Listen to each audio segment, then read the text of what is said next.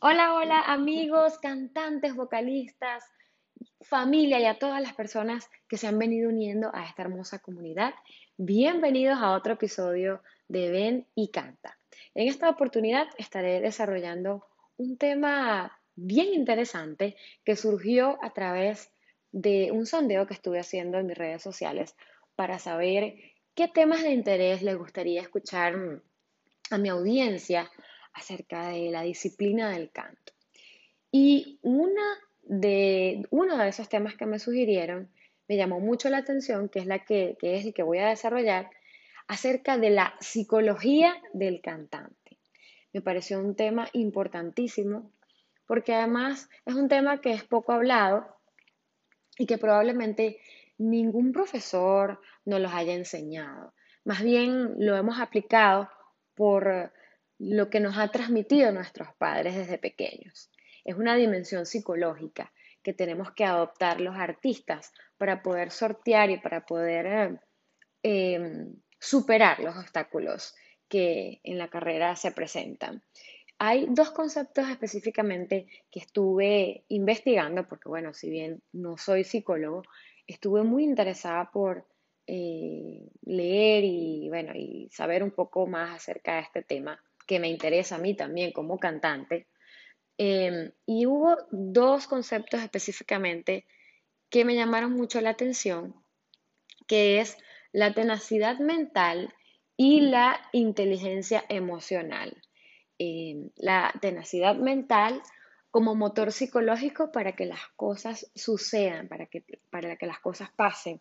Y es una mentalidad, además que estuve investigando, que es desarrollada por los atletas de, alto rendimiento que les da la oportunidad o les, les brinda la seguridad que ellos necesitan para poder ser exitosos en su disciplina. Em, la tenacidad mental es algo más que una actitud ante la vida. Es afianzar y desarrollar nuestro autocontrol, nuestra, nuestra confianza, valga la redundancia, y, poder relajar un poco nuestro relato explícito. Por ejemplo, cuando yo empecé a cantar, eh, tenía escasos 15, 16 años, recuerdo que mi profesora de canto la primera vez me puso un ejercicio eh, que yo no logré hacer del primer momento y mi respuesta fue, pero es que mi voz, no sé, yo no puedo hacer eso porque es que yo mi voz es muy delgada, yo no tengo la capacidad para hacer este ejercicio, em, no entiendo por qué estoy desafinada, yo creo que es porque no escucho bien, en fin, era bastante pesimista al momento de referirme a mí misma. Y con el pasar de los años y con el tiempo, la perseverancia, me di cuenta que tomando una posición optimista acerca de lo que quieres lograr, es la única manera, es el único camino que te lleva al éxito. Y desde el optimismo empecé a trazarme metas a corto plazo para llevar a cabo ese ejercicio y muchas otras situaciones eh, que se me presentaron desfavorables, empecé a tratarlos y a verlos como un desafío. Y a pesar de que he desmayado en ocasiones y he querido abandonar, he cultivado mi inteligencia emocional, que es otro de los conceptos que quise desarrollar en este capítulo.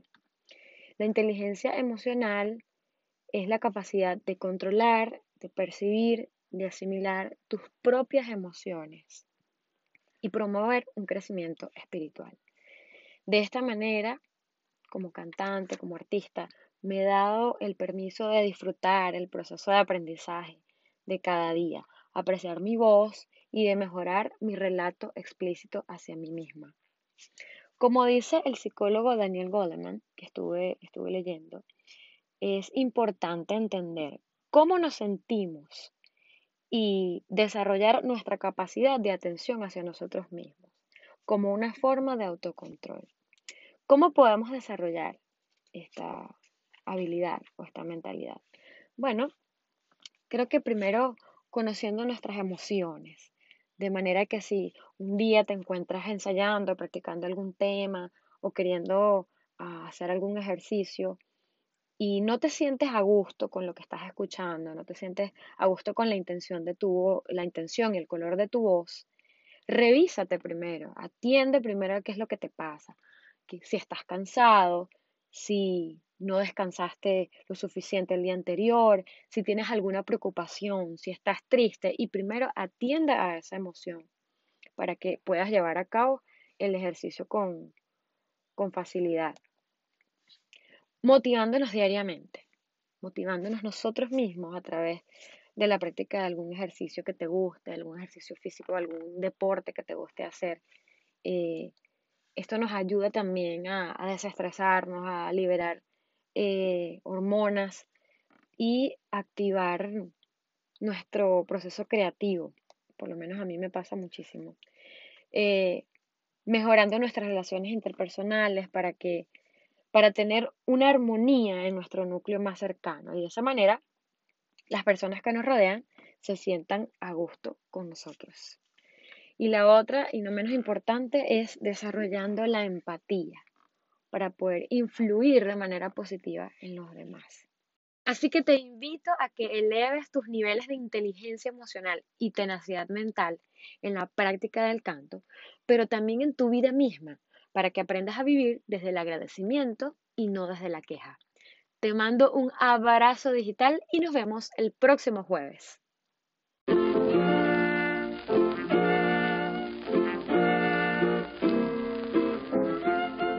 Gracias totales por haber escuchado este episodio. Si te gustó, suscríbete y recomiéndalo. Si no has escuchado mis episodios anteriores, te invito a que vayas a las plataformas de podcast y coloques Ven y Canta. También puedes visitarme en mi página de Instagram, arroba GabyMSinger. Así que feliz semana y nunca dejen de cantar.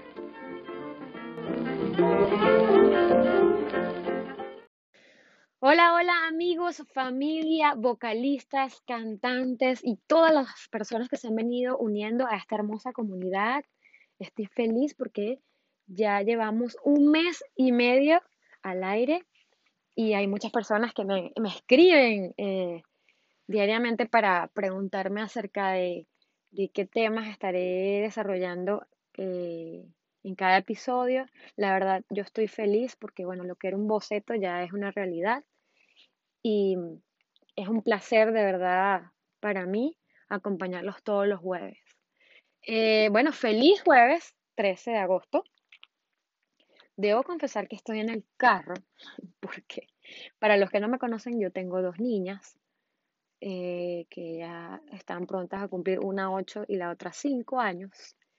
Y bueno, con todo este tema de la pandemia y del tiempo libre, ha sido un, ha sido cuesta arriba poder ah, lograr unos minutos de silencio para poder, mm, poder grabar este episodio sin interrupciones. La verdad ha sido difícil porque aunque uno se ponga o le, o le, o le coloque actividades eh, diarias y, y, cada hora esto y cada hora aquello, es, es, es horrible, o sea, es difícil poder mantener como que ese mismo orden, poder mantener como que esa, esa rutina. Pero bueno, eh, nada, lo estoy haciendo desde el carro, mientras ellas comen y yo las veo desde, desde la ventana. Y bueno, que estoy contenta, como les dije anteriormente, porque me están acompañando como siempre. Eh, sé que me he saltado algunos temas importantes, pero bueno, quiero hacerlos un poco más didácticos para el segundo, la segunda temporada de Ven y Canta. Y bueno, estoy planeando algunas cositas por ahí. Esta semana estuve pensando en qué pudiera desarrollar, qué tema, qué concepto, o acerca de qué pudiéramos hablar del canto. Y estuve buscando en Netflix también programación, documentales de música que me fascina ver. Hubo uno en especial que me llamó la atención, que fue el documental de Frank Sinatra que se llama All or Nothing at All, que me encantó, me fascinó, a pesar de que yo no soy asidua, muy asidua a la música de Frank Sinatra, sé lo que significó para la música, para el jazz y, bueno, y el legado que dejó para, para otros cantantes. Y bueno, viendo su documental, me surgió una pregunta, eh, bueno, y una a mí misma. Eh, yo, yo me pregunté, dije, a los cantantes y a uno mismo, eh, a los vocalistas, ¿cómo hago para transmitir y para emocionar con la voz? Bueno, yo creo que es importante y es hora de que hablemos de la interpretación, que no es más que el túnel que conecta el interior del cantante con su público, transmitiendo emociones de todo tipo, euforia, tristeza, alegría, dolor, frustración, un sinfín de emociones. El canto no es simplemente reproducir sonidos armónicos agradables. El canto exige también una parte histriónica, que el cantante respire, que vibre, que sienta y que cuente la letra de la canción o de la pieza que va a interpretar, que se conecte con esa, con esa letra que lleva impresa. El intérprete es un intermediario entre la música y el público al mismo tiempo. Hola, hola amigos, cantantes, familia, vocalistas y a todas las personas que se han venido uniendo a esta hermosa comunidad que ya tiene nada más y nada menos que un mes y medio. ¡Wow! ¿Cómo pasa el tiempo tan rápido? Estoy contentísima porque, bueno, lo que era un boceto es una realidad y de verdad que es un placer para mí poderles llevar contenido todos los jueves. Bueno, feliz jueves 13 de agosto. Estoy contenta.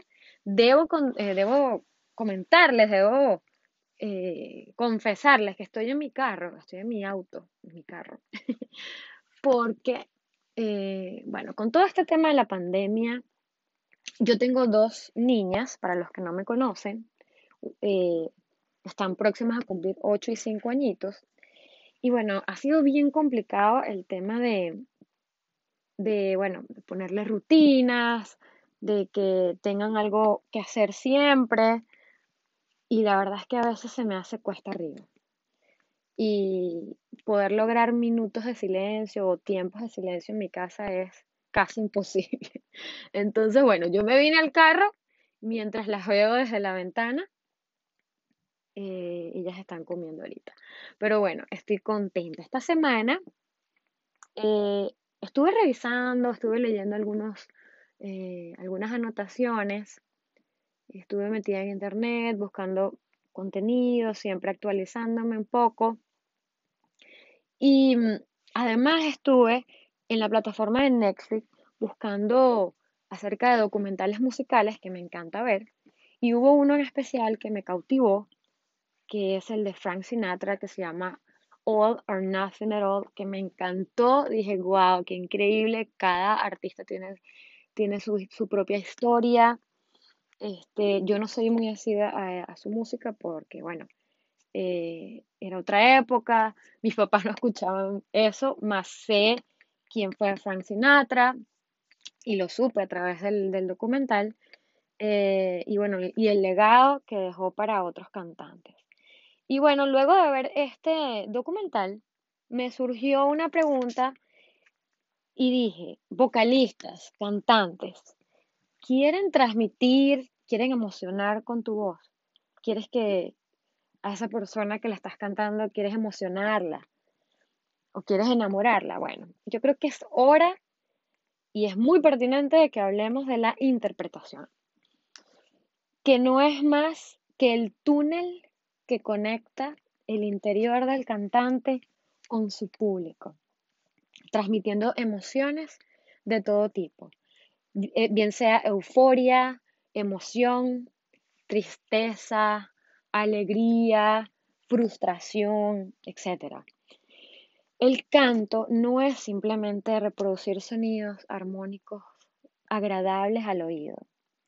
El canto va más allá, exige también una parte histriónica, que el cantante respire, que vibre, que sienta y que cuente la historia, la letra que lleva esa canción impresa. El intérprete es un intermediario entre la música y el público al mismo tiempo.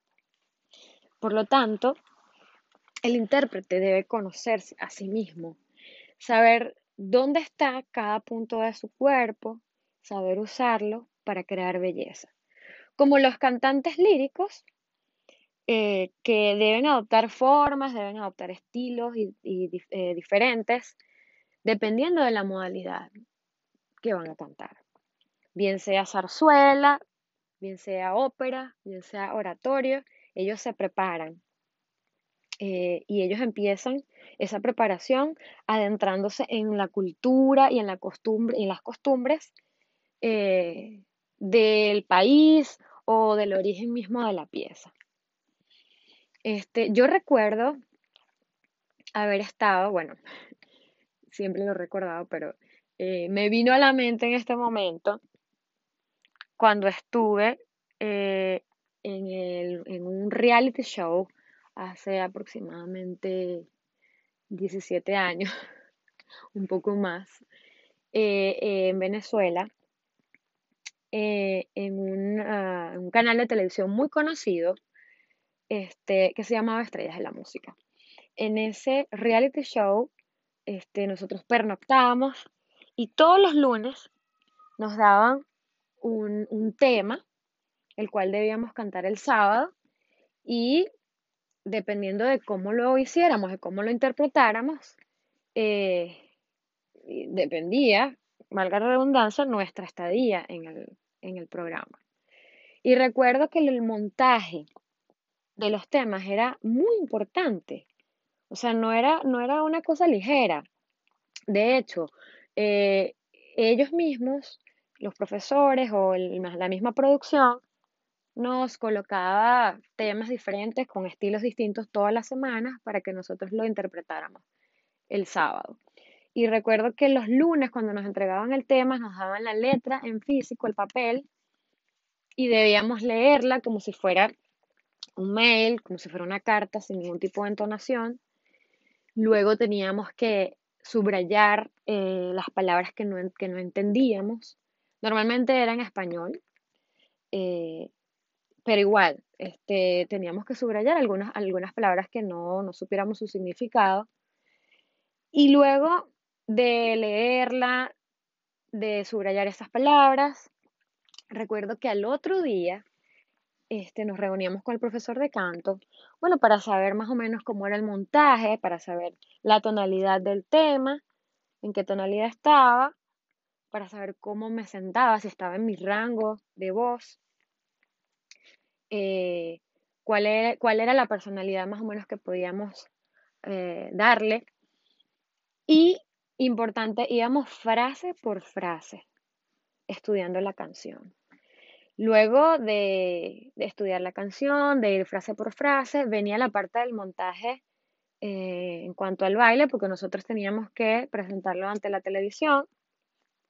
Y recuerdo que eran escasos un minuto y medio que teníamos para dar, como dicen los peloteros, el todo por el todo. Porque recuerdo que se transmitía en un programa sabatino que era muy, era muy famoso y solo había una sección especial para el reality show. Entonces, esa sección era muy corta y pues éramos varios cantantes y solamente teníamos un minuto cincuenta máximo para interpretar el tema. Y de eso dependía nuestra estadía y que ganáramos el reality. Entonces, estuve acordándome de todos los pasos que conllevaba al montaje de esa canción y estuve anotando más o menos una serie de, sí, de... Y estuve anotando una serie de, mm, de tips para, bueno, para todas las personas que les gustaría hacerlo de esta forma, de cómo hacer un montaje y cómo llegar a la interpretación de un tema. Eh, bueno, en el, caso del canto moderno, eh, me gustaría aportar el primero, que es dominar musicalmente la pieza.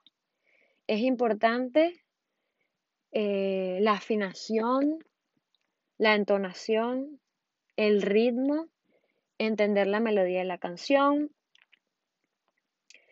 que no se vea solo una secuencia de notas, sino también, entender las posibles variaciones que tenga, eh, saber muy bien cuál es el verso o distinguir el verso del coro, si se repiten las frases, cuántas veces se repite, eh, si hay un interludio, cuánto tiempo dura, o sea, entender musicalmente la pieza.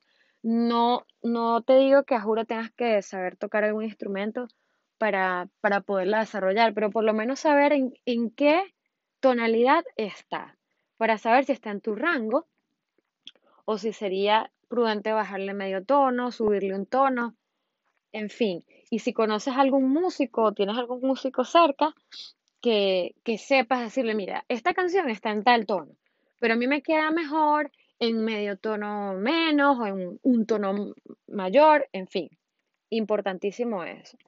Eh, el otro paso sería, el otro tips sería leer cuidadosamente el tema e investigar por quién fue escrito originalmente. Bueno, si es un tema, el que sea, es importante investigar eh, quién fue la persona que lo escribió, cuál es su background, qué estilos de música escribe, em, qué otras canciones ha escrito y qué tendencia tiene, conocer acerca de su historia, eh, a, qué a, qué otros artistas le ha escrito eh, canciones, en fin, el background del autor del tema. Otro tip que sería importante saber qué género musical es originalmente el tema a que quieres interpretar. Bien sea que vas a hacer un cover em, o que sencillamente lo quieres cantar en un karaoke y vas a buscar la pista em, en YouTube o la tienes ya. Hay muchas variaciones de, de esa canción seguramente, pero saber, eh, o mejor dicho, si quieres interpretarla de una manera eh, chévere, este, bien contundente, saber qué género musical es originalmente esa, esa pieza, qué estética tiene, porque bueno, hay muchas canciones ahorita en el mercado que la gente no lo sabe, pero son canciones escritas eh, y hechas por cantantes de longevos que tienen mucho tiempo y que han sido remake. Otro paso sería eh, conocer originalmente acerca del género en que fue grabado esta pieza. Saber si fue grabado en balada, en merengue, en pop, en bolero, en bolero, en whatever, en cualquiera de estos géneros en saber cuál era su estética. Y a partir de ahí, pues, trabajar en, el otro género o en la otra, en el otro estilo que quieres, que quieres hacer. Eh, otro tip sería contextualizar el tema. Y esto se refiere a que revises cada letra de la canción eh, cada palabra, si hay alguna palabra que desconoces, buscarla en el diccionario, eh, saber más o menos qué significa, qué quiere decir, eh, si hay algún modismo dentro del tema, eh, conectarte un poco con la cultura, más o menos saber el significado, si el tema está en otro idioma, revisar la pronunciación, que es muy importante e igualmente el significado de las palabras dentro del contexto del tema. Eh, otro tip valiosísimo es cuando ya empieza el trabajo emocional. Descubrir las emociones que destacan dentro de la pieza. el, dolor, la tristeza, la alegría, la rabia, la locura y cómo se conectan con la armonía de la canción. Al mismo tiempo, conectarte con ella desde tus experiencias y tus vivencias. Por ejemplo, si es una canción de amor, pues ir más allá, saber si, si es un amor de madre, si es un amor eh, de pareja, em, si es un amor em, hacia un animal. ¿Qué te puedo decir? Eh, ir un poco más allá para darle forma, darle carácter a, esa emoción eh, que sea más real, creo. Entonces eso lo puedes conectar con tus experiencias, con tus vivencias y una vez que lo conectes, eh, también tenemos que aprender a controlarlas, a controlar ese efecto, porque si, el, si la canción eh, tiene un tono de tristeza em, y logras conectar con esa emoción, tampoco la idea es que termines llorando, ¿no? La idea es que eh, controles esa emoción y que sepas manejarla, que haga clic al momento de, de empezar la canción. Otro tip valioso sería trabajar en tu gestualidad en función de lo que la pieza te pida. Y esto yo lo hacía muchísimo, era un ejercicio de hecho que, que hacíamos en el mismo reality show.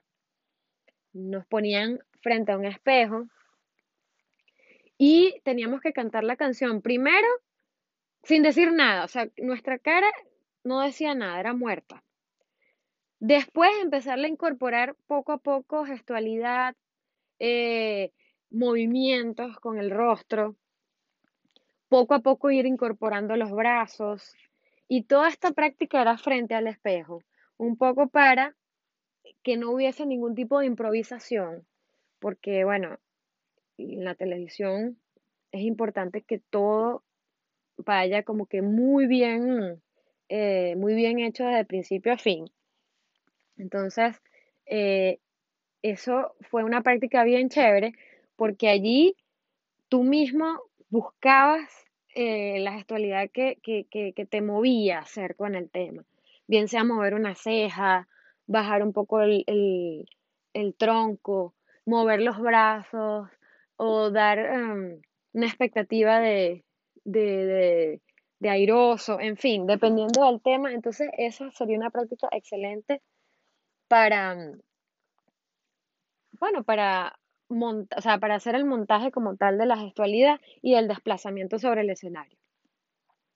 Eh, y bueno, al momento de grabarla, eh, debemos revisar, yo creo que este sería el último de los tips, al momento de grabarla, si la vamos a grabar o si la vamos a hacer si tenemos un show y, esa es la única canción que vamos a cantar, bueno, debemos revisar el abanico de recursos estilísticos que tenemos, eh, los cantantes.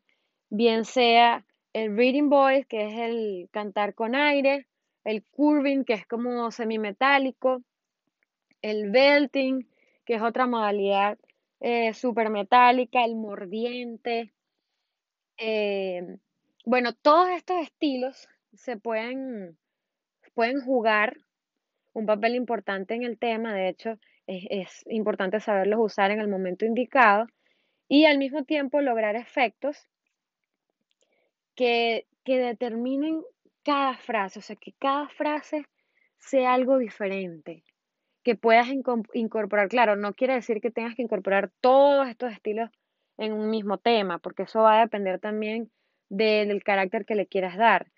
Pero de alguna forma jugar con ellos para lograr ciertos efectos que también pueden ir acompañados con rupturas vocales eh, intencionales, con la técnica de ornamentación. Eh, en fin, hay muchas cosas interesantes que se pueden hacer y yo creo que este sería el último y el más importante de los tips porque sin eh, sin todas estas características, creo que no, no pudiéramos hacer algo distinto. Ay, Dios mío, ya aquí está mi hija. No, no he terminado. ya casi. Hola, hola amigos, cantantes, familia, vocalistas y a todas las personas que se han venido uniendo a esta hermosa comunidad que ya tiene nada más y nada menos que un mes y medio wow, cómo pasa el tiempo tan rápido, estoy contentísima, porque bueno, lo que era un boceto es una realidad y de verdad que es un placer para mí poderles llevar contenido todos los jueves. Bueno, feliz jueves 13 de agosto. Estoy contenta. Debo, eh, debo comentarles, debo eh, confesarles que estoy en mi carro, estoy en mi auto, en mi carro, porque, eh, bueno, con todo este tema de la pandemia, yo tengo dos niñas, para los que no me conocen, están próximas a cumplir 8 y 5 añitos, y bueno, ha sido bien complicado el tema de, de, bueno, de ponerles rutinas, de que tengan algo que hacer siempre, y la verdad es que a veces se me hace cuesta arriba. Y poder lograr minutos de silencio o tiempos de silencio en mi casa es casi imposible. Entonces, bueno, yo me vine al carro mientras las veo desde la ventana. Eh, ellas están comiendo ahorita. Pero bueno, estoy contenta. Esta semana eh, estuve revisando, estuve leyendo algunos, eh, algunas anotaciones Estuve metida en internet buscando contenido, siempre actualizándome un poco. Y mm, además estuve en la plataforma de Netflix buscando acerca de documentales musicales que me encanta ver. Y hubo uno en especial que me cautivó, que es el de Frank Sinatra, que se llama All or Nothing at All, que me encantó. Dije, wow, qué increíble. Cada artista tiene, tiene su, su propia historia, este, yo no soy muy asida a, su música porque, bueno, eh, era otra época, mis papás no escuchaban eso, más sé quién fue Frank Sinatra y lo supe a través del, documental. Eh, y bueno, y el legado que dejó para otros cantantes. Y bueno, luego de ver este documental, me surgió una pregunta y dije, vocalistas, cantantes, ¿quieren transmitir quieren emocionar con tu voz. Quieres que a esa persona que la estás cantando, quieres emocionarla o quieres enamorarla. Bueno, yo creo que es hora y es muy pertinente que hablemos de la interpretación, que no es más que el túnel que conecta el interior del cantante con su público, transmitiendo emociones de todo tipo, eh, bien sea euforia, emoción, tristeza, alegría, frustración, etc. El canto no es simplemente reproducir sonidos armónicos agradables al oído. El canto va más allá, exige también una parte histriónica, que el cantante respire, que vibre, que sienta y que cuente la historia, la letra que lleva esa canción impresa. El intérprete es un intermediario entre la música y el público al mismo tiempo. Por lo tanto, el intérprete debe conocerse a sí mismo, saber dónde está cada punto de su cuerpo, saber usarlo para crear belleza. Como los cantantes líricos, eh, que deben adoptar formas, deben adoptar estilos y, eh, diferentes, dependiendo de la modalidad que van a cantar. Bien sea zarzuela, bien sea ópera, bien sea oratorio, ellos se preparan eh, y ellos empiezan esa preparación adentrándose en la cultura y en, la costumbre, en las costumbres eh, del país o del origen mismo de la pieza. Este, yo recuerdo haber estado, bueno, siempre lo he recordado, pero eh, me vino a la mente en este momento cuando estuve eh, en, un reality show hace aproximadamente 17 años, un poco más, eh, en Venezuela, en ah, un, canal de televisión muy conocido este, que se llamaba Estrellas de la Música. En ese reality show, este, nosotros pernoctábamos y todos los lunes nos daban un, tema, el cual debíamos cantar el sábado, y dependiendo de cómo lo hiciéramos, de cómo lo interpretáramos, eh, dependía, valga la redundancia, nuestra estadía en el, en el programa. Y recuerdo que el montaje de los temas era muy importante, O sea, no era, no era una cosa ligera. De hecho, eh, ellos mismos, los profesores o la misma producción, nos colocaba temas diferentes con estilos distintos todas las semanas para que nosotros lo interpretáramos el sábado. Y recuerdo que los lunes cuando nos entregaban el tema nos daban la letra en físico, el papel, y debíamos leerla como si fuera un mail, como si fuera una carta sin ningún tipo de entonación. Luego teníamos que subrayar eh, las palabras que no, que no, entendíamos. Normalmente era en español, eh, pero igual, este, teníamos que subrayar algunas, algunas palabras que no, no supiéramos su significado. Y luego de leerla, de subrayar esas palabras, recuerdo que al otro día este, nos reuníamos con el profesor de canto, bueno, para saber más o menos cómo era el montaje, para saber la tonalidad del tema, en qué tonalidad estaba, para saber cómo me sentaba, si estaba en mi rango de voz, eh, cuál, era, cuál era la personalidad más o menos que podíamos eh, darle. Y, importante, íbamos frase por frase estudiando la canción. Luego de, estudiar la canción, de ir frase por frase, venía la parte del montaje eh, en cuanto al baile, porque nosotros teníamos que presentarlo ante la televisión. Y recuerdo que eran escasos un minuto y medio que teníamos para dar, como dicen los peloteros, el todo por el todo. Porque recuerdo que se transmitía en un programa sabatino que era muy, era muy famoso y solo había una sección especial para el reality show. Entonces, esa sección era muy corta y pues éramos varios cantantes y solamente teníamos un minuto cincuenta máximo para interpretar el tema. Y de eso dependía nuestra estadía y que ganáramos el reality. Entonces, estuve acordándome de todos los pasos que conllevaba al montaje de esa canción y estuve anotando más o menos una serie de, sí, de, y estuve anotando una serie de, mm, de tips para, bueno, para todas las personas que les gustaría hacerlo de esta forma, de cómo hacer un montaje y cómo llegar a la interpretación de un tema. Eh, bueno, en el, caso del canto moderno, eh, me gustaría aportar el primero, que es dominar musicalmente la pieza. Es importante eh, la afinación, la entonación, el ritmo, entender la melodía de la canción,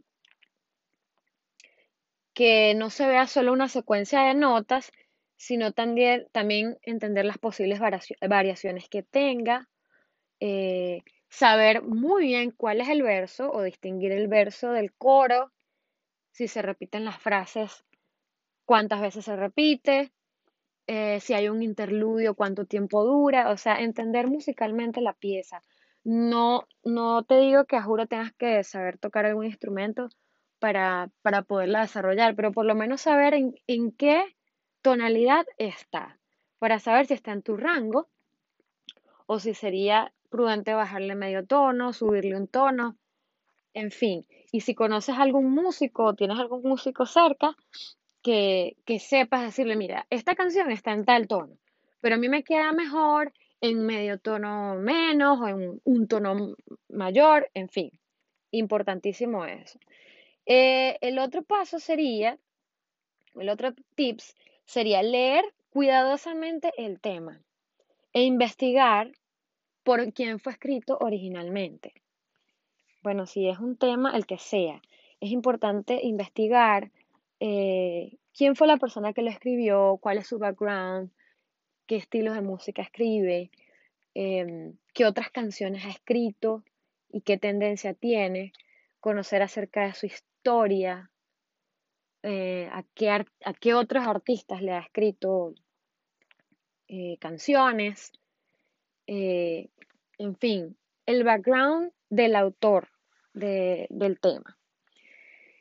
Otro tip que sería importante, saber qué género musical es originalmente el tema a que quieres interpretar.